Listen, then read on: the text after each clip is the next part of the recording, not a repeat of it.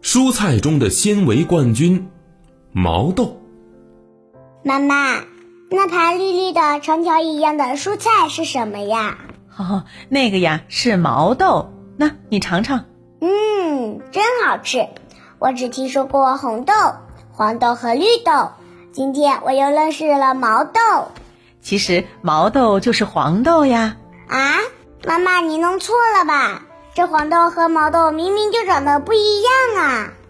哈哈，小明，妈妈说的没错，我们经常用来做菜和当零食吃的毛豆呢，就是黄豆，只不过这个时候的豆子和豆荚还没有变黄，也就是说，它们还没有完全成熟，所以这个时候我们看不出来它跟黄豆有什么联系。毛豆是一种起源于中国。在我国已经有五千多年栽培历史的大豆品种，毛豆为一年生草本植物，高三十至九十厘米。毛豆的主根茎粗壮，呈直立状，它的植株上是长满了褐色的长硬毛，叶子通常是三个小叶片，长三到七毫米，叶子上还有清晰的叶脉纹络。它们的豆荚是呈下垂状长在植株上的。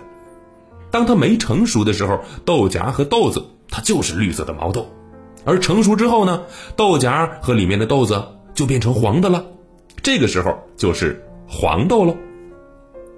但是啊，我们很多人等不到它变成黄豆，就开始迫不及待把它变成美食了，嘿，这才有了现在大街小巷、菜市场啊、超市里面卖的毛豆。之所以这么多人爱吃毛豆，不仅仅是因为它的味道好，更是由于。毛豆富含有丰富的纤维。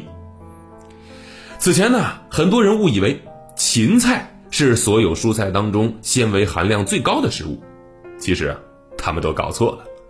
真正的纤维之王还是那一颗一颗绿绿的毛豆。嫩毛豆当中的膳食纤维含量高达百分之四点零。而那一直以来被人们认为是纤维冠军的芹菜菜杆儿，它的纤维含量只有百分之一点二。